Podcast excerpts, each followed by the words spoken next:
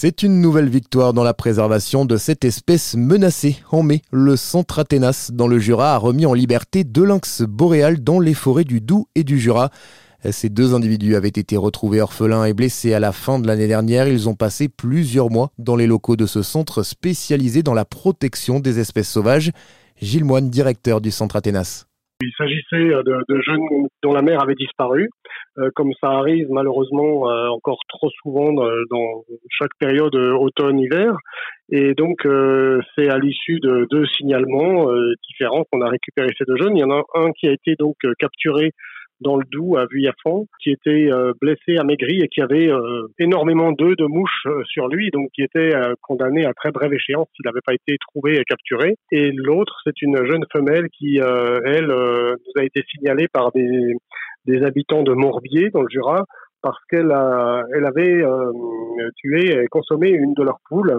Alors ces personnes, pas rancunières du tout, nous ont alertés pour qu'on puisse la sauver, puisqu'ils avaient très bien identifié le fait que qu'elle était en difficulté. À la suite de ça, donc il y a une période de soins, de quarantaine. À la suite de cette quarantaine, tous les deux ont été regroupés ensemble pour reconstituer une fratrie euh, artificielle en captivité pour euh, être élevés euh, encore pendant cinq mois jusqu'à leur relâcher au mois de mai. Deux individus qui portent donc à 27 le nombre de lynx relâchés par le Centre Athénas depuis sa création en 1987.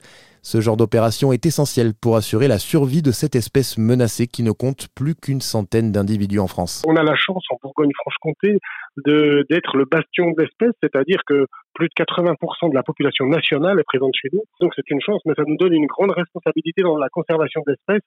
Et on sait, euh, c'est une, une, évidence euh, scientifique reconnue, qu'une espèce de grand prédateur dont les effectifs sont inférieurs à 250 individus adultes est menacée à terme de disparition pour des raisons de, de diversité génétique, etc. Et en plus de tous les facteurs euh, extérieurs que sont les, la, la surmortalité par collision ou par braconnage. Donc, effectivement, quand on relâche un individu ou deux individus, ça compte sur une population de 150 adultes.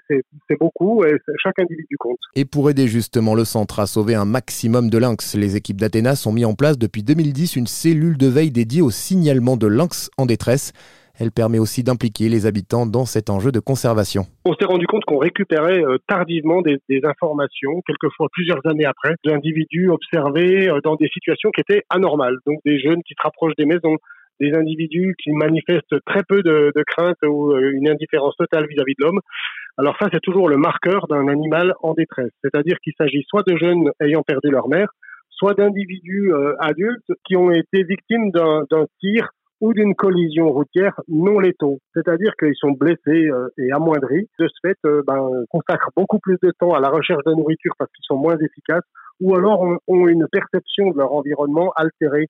Et du coup, euh, on s'est dit que ce serait intéressant de faire remonter ces informations en temps réel de manière à avoir une vision plus juste des différentes, des différents périls encourus par le lynx et pouvoir euh, entreprendre plus rapidement des opérations de sauvetage. Et du coup, ça a été très payant parce qu'on est passé de 1 à 3 signalements par an à une euh, quarantaine de signalements par an. Alors tous ne concernent pas des, animaux en détresse, mais c'est quand même la grande majorité. Euh, l'an dernier, en 2022, nous avons récupéré neuf individus, dont malheureusement euh, seulement trois ont pu être, ont pu survivre et être relâchés, parmi lesquels les deux qui ont été relâchés au mois de mai de cette année. Le centre Athénas est installé à l'Étoile, près de Lons-le-Saunier, dans le Jura. Il couvre une dizaine de départements, notamment en Bourgogne-Franche-Comté. Pour plus d'informations sur ces missions, rendez-vous sur athénas.fr.